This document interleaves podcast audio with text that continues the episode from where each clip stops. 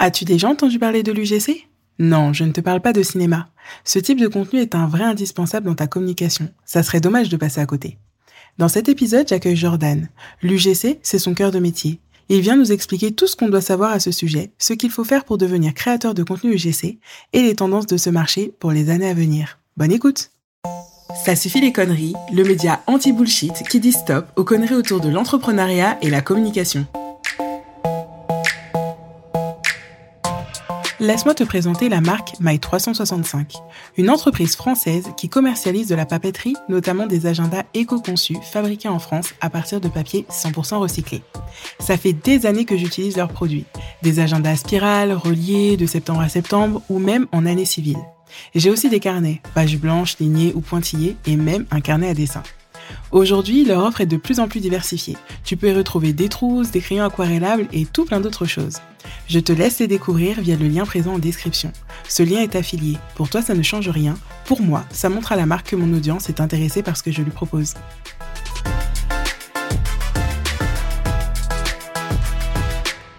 Hello Jordan et bienvenue sur le podcast. Hello, merci à toi de l'invitation. Est-ce que tu peux te présenter s'il te plaît? Oui, bien sûr. Alors moi, c'est Jordan, donc je suis créateur de contenu UGC. Euh, avant de me lancer dans l'UGC, j'étais créateur de contenu euh, également un petit peu sur les réseaux sociaux, euh, un petit peu sur LinkedIn et euh, sur Instagram. Et j'ai toujours un petit peu baigné dans, dans la création de contenu et dans le digital en fait. Ok. Et est-ce que tu peux justement nous expliquer ce qu'est le contenu UGC Exactement. Donc c'est vraiment un terme qu'on voit partout en ce moment. Alors moi, ma propre définition, ce serait vraiment un contenu qui est plus authentique, on va dire vraiment entre guillemets, parce que on connaissait un petit peu le, la création de contenu GC. C'était vraiment les utilisateurs qui partageaient leur propre avis sur les réseaux sociaux, sur une marque ou sur un produit. Et là, vraiment, euh, la création de contenu GC est en pleine expansion en, cette année en, en, France. Et ça va être vraiment un contenu qui va être euh, créé par les utilisateurs lambda, en fait. C'est pas par des influenceurs. Donc, c'est des personnes qu'on ne connaît pas euh, normalement sur les réseaux sociaux et qui vont être à destination euh, des marques. Donc ça peut être euh, des photos et des vidéos. Et ce contenu-là va être euh, vendu en fait directement à la marque pour alimenter ses plateformes, que ce soit sur le feed, Instagram ou TikTok, ou que ce soit en publicité sponsorisée. Ok. Donc du coup, aujourd'hui, on va faire appel à des créateurs pour faire ce contenu-là et plus du tout à des utilisateurs lambda, ou est-ce qu'il y a un mélange des deux? Alors vraiment, c'est vraiment c'est partagé entre les deux, on va dire. Il y a beaucoup de marques qui font appel aux influenceurs et aux créateurs de contenu GC pour vraiment analyser les, les différentes statistiques, les différentes statistiques pardon sur leur campagne. Donc euh, j'ai pu travailler avec des influenceurs sur des campagnes, euh, des grosses campagnes. Donc là, les influenceurs vont faire jouer leur communauté, donc plutôt en organique ou des sponsorisés directement dans leur story. Et les créateurs UGC, eux, vont intervenir sur la publicité, etc., pour toucher vraiment une autre cible différente et pas leur propre cible sur les réseaux sociaux. Ok. Et c'est quoi la différence finalement euh, basique, on va dire, entre un influenceur et un créateur de contenu UGC dans ce cas? Bah, tout simplement, c'est la communauté. C'est que un, créateur UGC n'a pas besoin d'avoir un seul abonné sur les réseaux sociaux pour commencer. Il faut juste avoir une appétence dans le digital, savoir comment créer du bon contenu et savoir, euh, enfin, être à l'écoute du marché, savoir ce qui peut marcher pour une marque selon euh, ce qu'elle partage directement sur ses réseaux sociaux. Être à l'écoute des nouveaux formats, que ce soit des micro-trottoirs, que ce soit des, des VOV, des, choses comme ça. Voilà ce qui différencie un petit peu le, les deux contenus. C'est vrai que la, les utilisateurs vont plus aller du vers du contenu GC. On, on en voit beaucoup euh, avec tout ce qui se passe avec les, les influenceurs, euh, la nouvelle loi des influenceurs qui euh, qui font pas correctement leur travail, on va dire. Euh, enfin beaucoup, mais pas pas tous. On va pas tous mettre dans le même panier, mais sur euh, tout ce qui va être les L'oubli de mentions, des choses comme ça. Et, les, les utilisateurs on a un peu marre de se faire de se faire avoir sur certains, certaines personnes. Donc, on voit vraiment l'émergence euh, de, de, la création de contenu GC là ces dernièrement. Ok, et donc euh, un influenceur, vu qu'il est déjà visible sur les réseaux sociaux, qu'il a une communauté, potentiellement les marques peuvent aller chercher. Un créateur contenu UGC, du coup, comment il va pouvoir décrocher des contrats et des opportunités euh, avec des marques ou peut-être même des agences? Il va directement aller prospecter. Là, par exemple, quand on dans l'UGC, moi, ce que j'ai fait, bah, j'ai tout de suite commencé à créer du contenu sur mes réseaux sociaux pour attirer un petit peu des marques, montrer un peu ce que ce que je savais faire dans la création de contenu, et après ensuite commencer à démarcher des marques, des agences. Malheureusement, euh, quand on n'a pas d'audience, on est obligé d'y aller à 100%. Et ça passe euh, principalement par la par la prospection, l'envoi du portfolio, etc. Et c'est possible du coup d'être euh, créateur de contenu. Donc par exemple, moi je veux être créatrice de contenu JC, j'ai pas de réseau, j'ai un portfolio où je montre un petit peu euh, bah, comment je me débrouille avec que ce soit les formats, vidéos, photos, etc. Est-ce que ça peut suffire ou est-ce qu'il est nécessaire d'être présent aussi sur les réseaux sociaux pour ça? Il n'est pas nécessaire vraiment à 100% d'être euh, visible. C'est si tu veux vraiment attirer les marques directement grâce à ton contenu. Coupler ça via la prospection, c'est super puissant. C'est bénéfique à 100% de créer du contenu sur tes propres plateformes et de juste partager ce que tu sais faire et en plus aller prospecter et démarcher les marques. Donc je trouve ça c'est super puissant en fait. Mais t'es pas obligé euh, d'avoir des, des, plateformes. Hein. Mais vraiment 99% des créateurs ont euh, ont des réseaux sociaux où ils, où ils montrent vraiment leur, leur savoir-faire. Mais ce qui fait sens que du coup, si vous êtes créateur de contenu, c'est aussi parce que vous aimez créer du contenu. Donc euh, c'est vrai que si vous n'en créez pas du tout pour vous, ça fait un petit peu euh, entre guillemets bizarre, mais en même temps, c'est pas ce qu'on vous demande non plus que de promouvoir la marque sur vos propres réseaux euh, et donc de bénéficier de vos de votre audience. Tout à fait. Bah déjà, le, la règle numéro une avant d'être créateur UGC, il faut déjà aimer créer du contenu. Faut pas faire ça pour, pour dans l'argent parce que c'est pas en faisant du contenu, quelques vidéos qu'on devient milliardaire. Hein, ça c'est faux. Il faut avant tout aimer, être passionné par la création du contenu si on veut se lancer dans l'UGC. C'est vraiment la règle numéro une parce que sinon on va vite s'essouffler et, euh, et, en fait euh, on, voit les résultats sur du long terme et c'est pas au bout d'un mois qu'on voit qu'on voit le chiffre d'affaires évoluer ou autre. C'est vraiment sur du long terme. Donc, faut vraiment aimer créer du contenu sous, sous différents formats, vraiment. Ok. Et aujourd'hui, est-ce que tu penses qu'on peut euh, vivre de son activité uniquement en faisant de l'UGC ou est-ce que c'est mieux de coupler avec euh, d'autres activités peut-être? Alors là, en France, c'est vraiment tout nouveau, donc je pense que c'est quand même assez difficile, euh, sauf si on trouve des collaborations long terme ou vraiment de la récurrence sur certaines marques. Mais il y a beaucoup de marques qui euh, veulent prendre du one shot, donc one shot, c'est-à-dire euh, une vidéo par-ci par-là, ou tester plusieurs créateurs pour euh, analyser les retours de la campagne. Donc c'est difficile d'avoir du long terme tout de suite, mais je connais des créateurs qui en vivent pleinement. Moi, ça commence tout doucement parce que je couple ça à d'autres d'autres choses aussi. Mais ce qui est intéressant, c'est de coupler ça avec des, des choses qui sont liées à l'UGC, par exemple, que ce soit du marketing digital, donc du community management, être social media manager, faire euh, de la création de contenu pour d'autres marques, par exemple, en alimentant euh, d'autres, prenant le, le compte de d'autres marques. Donc tout ça peut être lié à l'UGC et peut faire augmenter les revenus. J'ai beaucoup d'amis qui commencent aussi à devenir créatifs stratégiques. Donc c'est elles, elles sont créatrices UGC et elles vont aussi bah, recruter d'autres créateurs, gérer les briefs, les briefs clients, euh, être en partenariat avec les marques, etc. Donc elles ont vraiment l'autre aspect euh, un peu agence, on va dire. Et en fait, elles couplent ça euh, à leur métier actuel de, de créateur UGC. Donc elles peuvent vivre de l'UGC, bien sûr, mais pas en faisant uniquement des vidéos, bien sûr. C'est assez compliqué, mais je pense qu'il faut il faut décrocher des collaborations long terme. Et l'UGC est tout nouveau en France, donc on va pouvoir en vivre prochainement, je pense, d'ici sûrement à la fin de l'année. Mais euh, en faisant juste des vidéos, je pense que c'est pas possible. À moins d'avoir des prix vraiment exorbitants euh, euh, sur une vidéo. Hein. Mmh. Et justement, tu as dit plusieurs fois que c'était tout nouveau en France. Donc, comment ça se passe au niveau du cadrage peut-être légal, au niveau de la négociation, au niveau de la cession des droits? Est-ce que tu arrives à trouver ces informations-là? Est-ce que c'est compliqué de les trouver? Enfin, est-ce que tu peux nous en dire un petit peu plus à ce sujet? Alors, on se base beaucoup sur euh, les influenceurs, hein, sur tout ce qui va être documents légaux des influenceurs. C'est un peu lié, on va dire.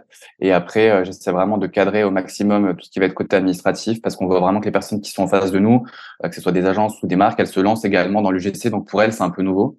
Et après, au niveau de l'administratif, bah, c'est toujours la même chose. Donc, devis, contrat, facture, demander un acompte de 50% avant la réception des produits. On envoie après la, la vidéo euh, avec le filigrane, donc c'est-à-dire avec le tag dessus, et après on demande le dernier raconte, et après on envoie le, le, le contenu si tout est ok. Donc euh, ouais, j'ai vraiment, vraiment, mis en place un, un processus de création. Déjà d'une pour pas m'éparpiller, pour avoir un bon suivi, et de deux pour vraiment montrer que on est euh, l'expert en fait, euh, et pas que ça dans tous les sens et qu'on soit perdu parce que sinon ça devient n'importe quoi. Et voilà, de montrer qu'on est professionnel et d'avoir un vrai cadrage, je pense que c'est super, c'est super important. Et est-ce que tu connais des personnes euh, qui sont justement dans le contenu UGC et pour qui ça s'est mal passé, euh, pas tant la collaboration en elle-même, mais justement ce cadrage-là peut-être euh, qui a été utilisé au-delà de ce qui était prévu ou pas comme prévu, ce type de choses? Bien sûr, bah moi-même le premier déjà sur des des contrats que je reçois qui stipulent par exemple, tu vois, les sessions de droit à vie. Bah ça m'est arrivé, je crois, la semaine dernière. Il suffit que tu que tu loupes juste une phrase euh, ton contenu peut être, euh, il peut être utilisé à vie. Je sais pas si on se rend compte, mais genre ta vidéo, par exemple, elle peut être, euh, si la marque veut l'utiliser dans 70 ans, ben c'est possible. Enfin, c'est hyper dangereux. Donc, euh, il faut vraiment être minutieux sur chaque ligne du contrat, les astérix, etc. Même s'il fait 20 pages, faut vraiment prendre le temps de tout lire dans la moindre ligne. Et ouais, faut vraiment super faire super attention par rapport à ça parce que ça peut être mal cadré et il faut tout de suite remettre ça dans le contexte par rapport euh, par rapport aux documents. Donc, euh, ça, il peut vite y avoir un loupé. Hein. Vraiment, c'est ça peut être possible. Ouais, bah de toute manière, même dans les métiers qu'on connaît un peu plus, ça arrive aussi. Donc c'est vrai que dans les nouveaux métiers, euh, encore plus. Donc tu fais bien de le dire, de faire bien attention, et quitte à la limite aussi à se faire accompagner par un professionnel du droit si on se sent pas capable de le gérer soi-même, mais vraiment comme pour tout, pour tous les autres métiers hein, finalement. Tout à fait, tout à fait. Il y a plein de freelances qui que je vois émerger par rapport dans le juridique, etc. Et je pense que ça va être des nouveaux métiers qui vont vraiment euh, exploser par rapport aux créateurs UGC. Euh, parce qu'ils savent pas trop comment faire un bon contrat, un bon devis. Euh, il y a les CGV, et, les conditions générales de vente, et d'autres, donc les, les, sessions de droit qui sont plein de documents en fait à, à, donner à la marque. Et il y a plein de, on peut vraiment intégrer des clauses. Enfin vraiment, on peut vraiment faire quelque chose de d'assez professionnel. Il faut juste que ce soit bien cadré et bien fait, quoi. Exact. Et j'ai voulu aussi que tu nous parles du contenu UGC parce que quand on voit un petit peu passer ce terme sur les réseaux, déjà, bah, vous êtes aussi euh, assimilé à des influenceurs, donc ça, tu nous en as déjà parlé. Mais il y a aussi des personnes qui disent, mais si les marques, elles font appel à des créateurs pour faire du contenu UGC alors qu'à la base, c'était fait par des clients, bah, comment on est sûr que le contenu va être authentique? Comment on est sûr que justement, on va nous le vendre euh, de manière simple et qu'on va pas nous attribuer, bah, un petit peu comme ce qu'on reproche à l'influence finalement, euh, des mensonges un petit peu ou pas dire toute la vérité ou pas dire quand le produit il est pas ok. Enfin, qu'est-ce que tu pourrais répondre par rapport à ça et par rapport à ton positionnement toi en tout cas de créateur de contenu UGC bah là, c'est vraiment une question qui revient souvent. Et je trouve qu'avec le temps, c'est important euh, surtout de choisir des marques qui nous correspondent et euh, sur lesquelles on pourrait être, euh, on pourrait être assimilé en tant que consommateur. Certes, il y a des marques, là actuellement, on ne peut pas vivre vraiment à 100% on va dire, de l'UGC. Ça commence à se rapprocher pour certains créateurs. Je, il y en a qui en vivent, hein, mais ceux qui en vivent, on va dire, que je que les gens comprennent bien, ils font pas que des vidéos. Ils ont des coachings euh, pour coacher des créateurs, ils font des formations, etc. Donc tu peux pas vivre à 100% pour moi euh, uniquement en faisant des vidéos. Tu as des petits projets à côté. Et ce qui les différencie par rapport à ça, euh, c'est des personnes qui vont du coup choisir plutôt les marques qui, qui, les correspondent, que ce soit en, tant que valeur éthique, écologique, etc. Et en fait, quand tu choisis plutôt la, marque euh, qui te correspond, tu vas vraiment te positionner en tant que consommateur du coup et tu vas donner ton propre avis. Et ça, c'est super important euh, de ne pas choisir tout et n'importe quoi. Euh, certes, après, on peut choisir des, des, collaborations qui nous plaisent moins, mais par exemple, tu vois, je fais super attention sur les collaborations que je reçois, euh, par exemple, qui sont liées un peu au sexe, tu vois. Euh, j'ai reçu pas mal de choses, un peu à l'érotisme, etc. Ça, c'est super. Faut faire super attention parce que ça reste quand même ton image, ça reste de la publicité. Euh, la publicité, ben, ta famille peut la voir, euh, dans ton entourage, etc. Ça reste une publicité, donc elle va être montrée au plus grand nombre. Et euh, je fais super attention à pas prendre tout et n'importe quoi pour de l'argent parce que ça reste mon image et mon image est quand même super importante et elle n'est pas assimilée à un prix en fait. C'est ça qui est important, que même si on commence dans l'UGC, certes on a besoin de l'argent, on a besoin de, de faire ses preuves, etc. Mais l'image c'est super important et ça c'est je pense que qu'il faut quand même le préciser, de ne pas accepter tout n'importe quoi. On peut accepter du gifting au début, donc des collaborations gratuites sans rémunération pour se faire un peu la main, etc. Bien sûr, mais de, faire surtout attention à, à l'image par rapport à la suite, parce qu'on peut vraiment tout de suite être mis dans une case et c'est pas le but d'être euh, d'être euh, répertorié ou grillé vers certaines agences ou certaines marques. Et donc, euh, pour certaines personnes, on n'est pas perçu comme des personnes authentiques.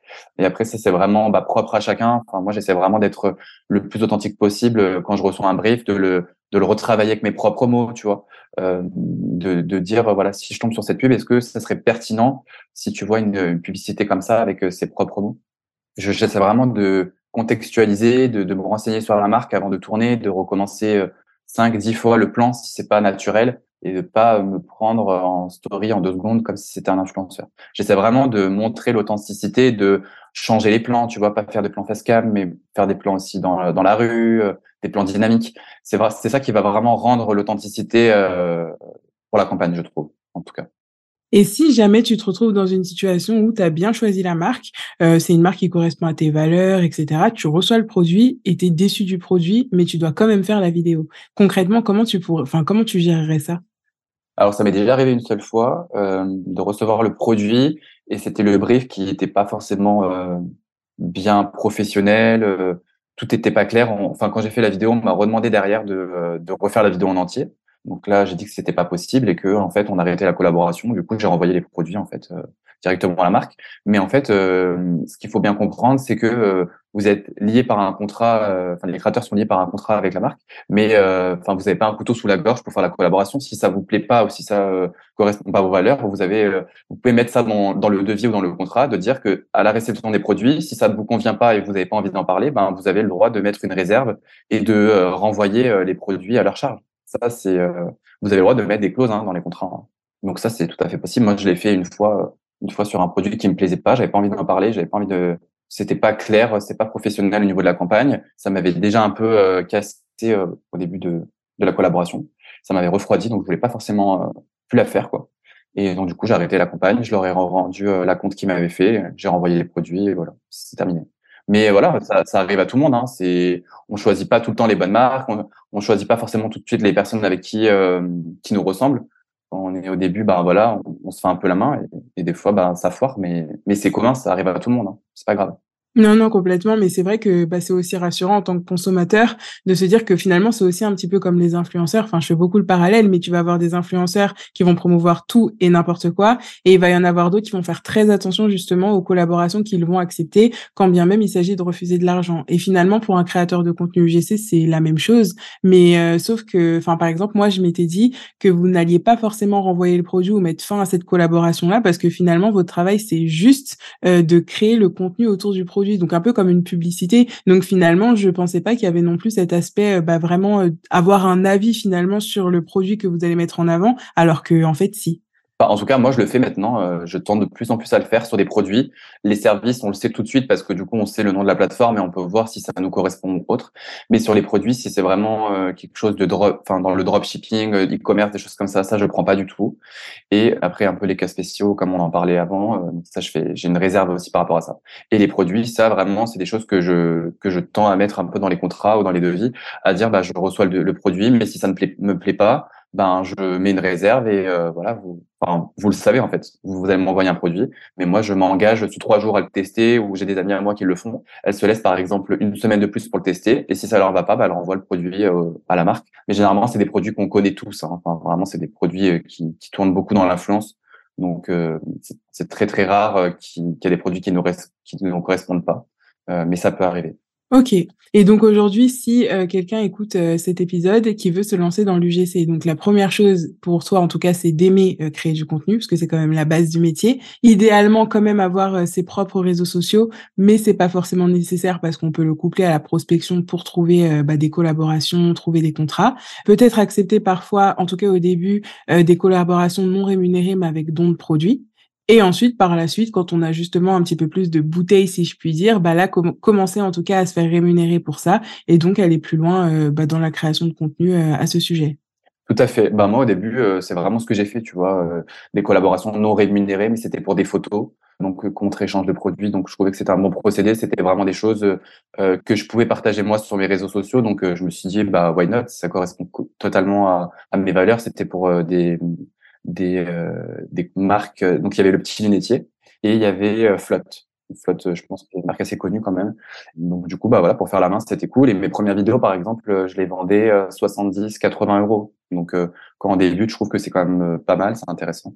Et voilà, pour commencer, c'est super important. Les règles, vraiment, c'est aimer faire du contenu, euh, commencer à faire du contenu que vous avez chez vous et faites un bon portfolio pour commencer à prospecter les marques et les agences pour, pour se faire remarquer. Vraiment, c'est le BA.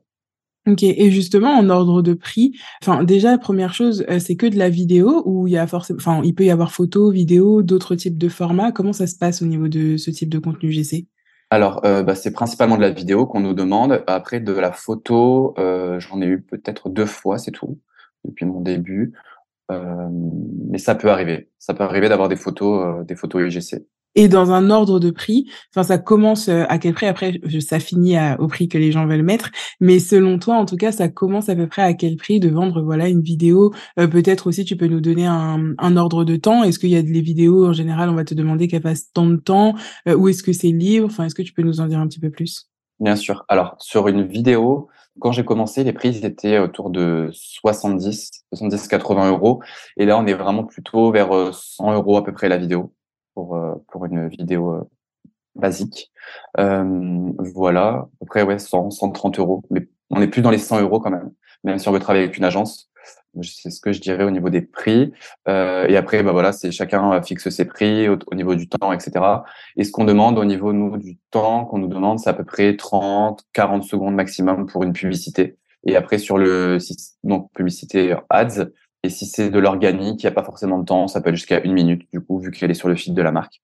Voilà au niveau de des prix. C'est plus autour de 100 euros. Si c'est en dessous de 100 euros, je trouve que c'est un petit peu abusé quand même.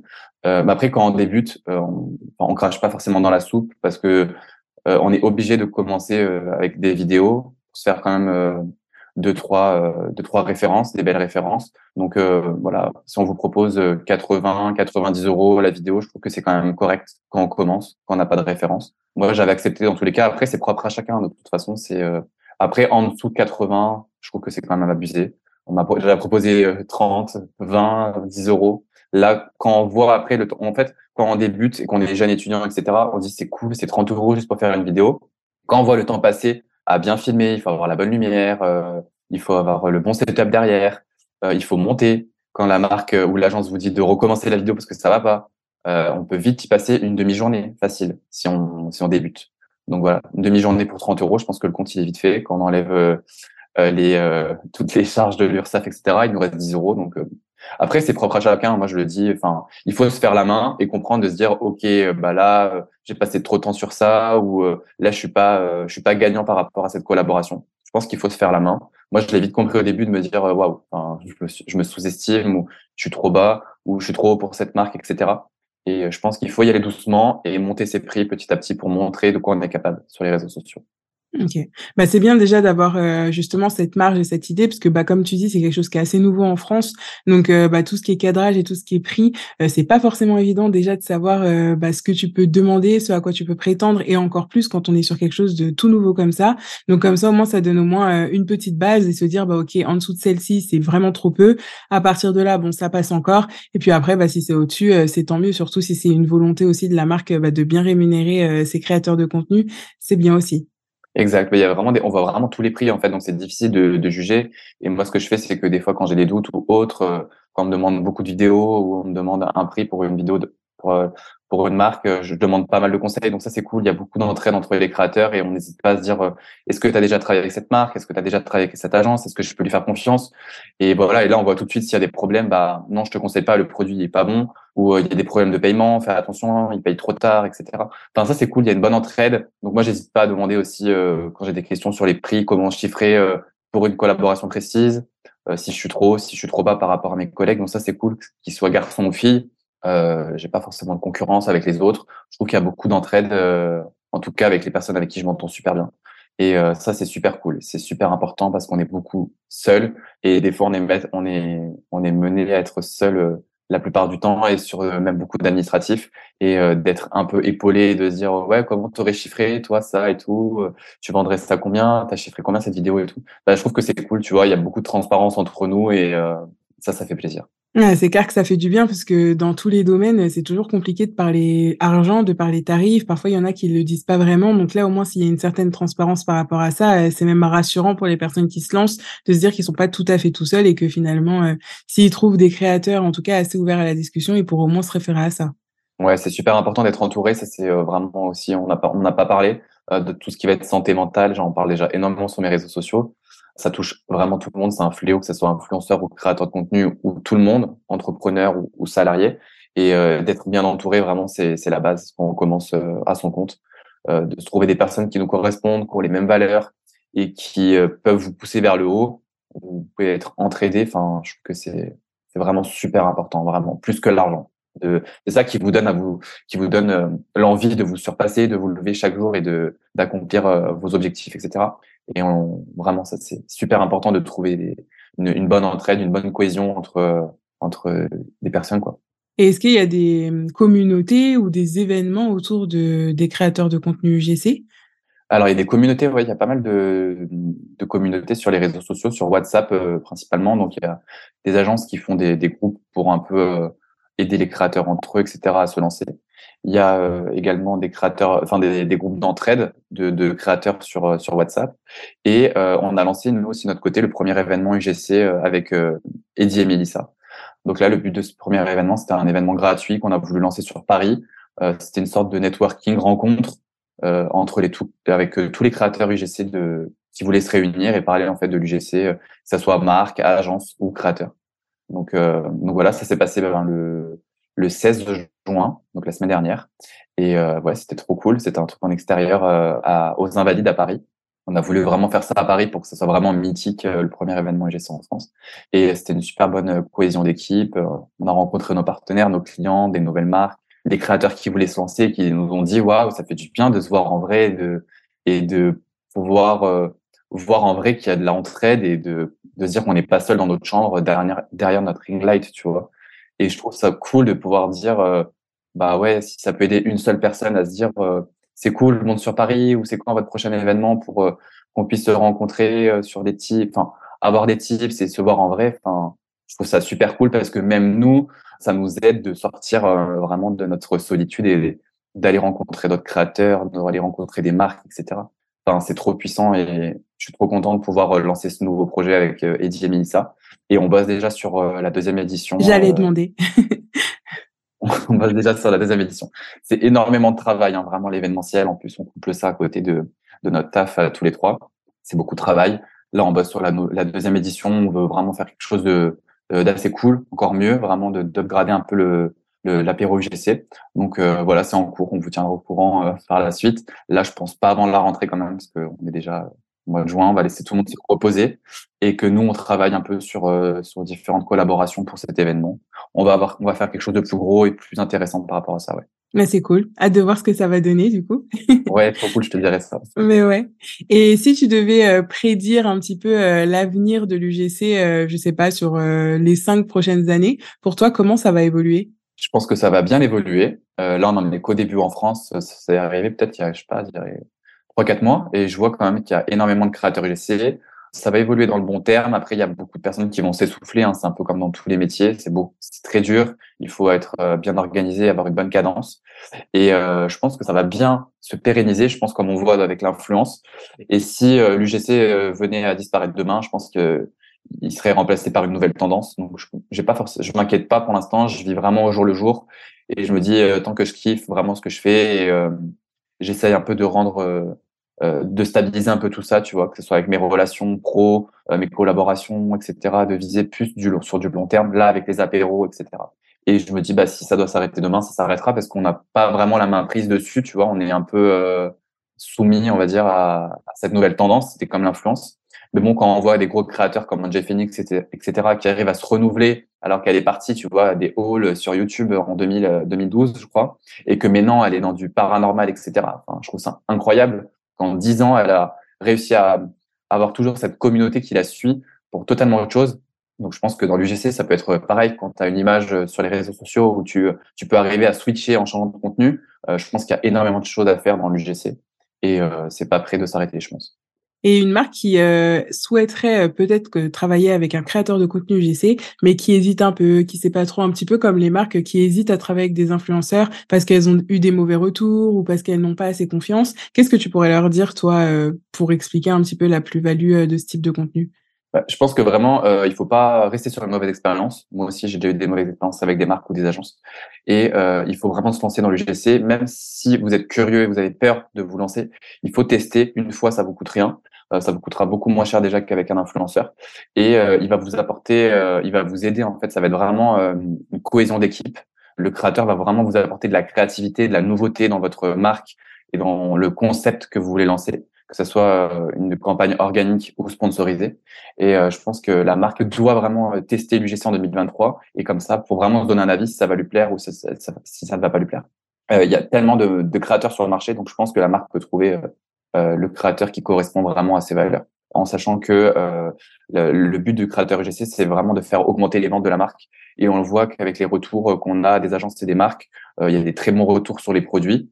Parce que le créateur connaît très bien les tendances TikTok et Instagram. Il coûte moins cher qu'un influenceur. Et il est, il, sait créer différents formats, que ce soit de la face cam, de la voix des micro trottoirs, Donc, on peut vraiment créer différents concepts pour la marque. euh, et pour euh, faire augmenter ses ventes, sensibiliser sa communauté et la fidéliser par la suite. Donc, je pense qu'il y a vraiment les marques doivent se lancer en 2023 vraiment dans l'UGC pour tester ça et enlever vraiment cet avis négatif qu'elles peuvent avoir sur l'authenticité.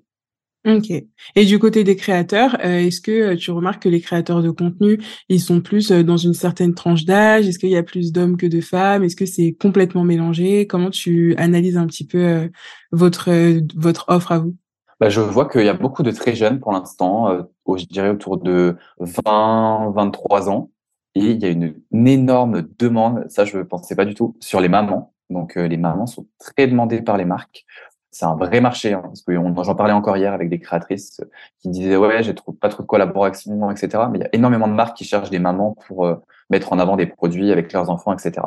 Et il y a un gros marché aussi des seniors, donc euh, je dirais 60, euh, 70 ans. On voit pas mal de pubs passer et c'est très demandé pour, cette, pour certaines marques. Il y a vraiment un vrai marché à prendre. Donc vraiment que vous ayez 20 ans ou 60 ans, franchement, lancez-vous si vous aimez créer du contenu pour vous faire un complément de revenu, et, etc. Enfin, franchement, euh, c'est le moment de se lancer vraiment. Ok, donc euh, ouais, si on peut euh, conclure là-dessus, c'est que l'UGC c'est une grosse tendance en ce moment et limite, bah faut pas passer à côté. Exact. Si vous, avez, vous aimez vraiment du contenu, vraiment c'est le moment de se lancer. Vous avez rien à perdre, que ce soit en complément de revenus, créer votre réseau avec des marques, rencontrer d'autres créateurs, des marques, des agences, etc. Enfin, franchement, vous avez rien à perdre. Et puis, si ça le fait, tant mieux. Si ça le fait pas, tant pis. Mais c'est vraiment une expérience en plus et qui peuvent vous amener d'autres opportunités euh, bah, de travail, par exemple, même euh, au sein d'une agence, au sein d'une marque. Enfin, il y a que des opportunités, je pense, si vous avez vraiment cette fibre euh, digitale et euh, entrepreneuriale, vraiment. Ok. Eh ben, merci beaucoup pour toutes ces informations-là et j'espère que ça résonnera pour les personnes qui ont envie de se lancer. Merci à toi pour l'invitation. À bientôt. À bientôt, merci. Merci d'être resté jusqu'au bout de cet épisode. Si tu veux soutenir Ça suffit les conneries, tu as plusieurs choix. Premièrement, tu peux rejoindre les communautés sur Instagram et LinkedIn en tapant Ça suffit les conneries. Deuxième choix, tu peux t'abonner via la plateforme d'écoute que tu utilises pour écouter tes podcasts. Et dernière chose, tu peux également le partager à une personne qui aurait besoin, envie d'entendre cet épisode. Merci à toi et à dans deux semaines.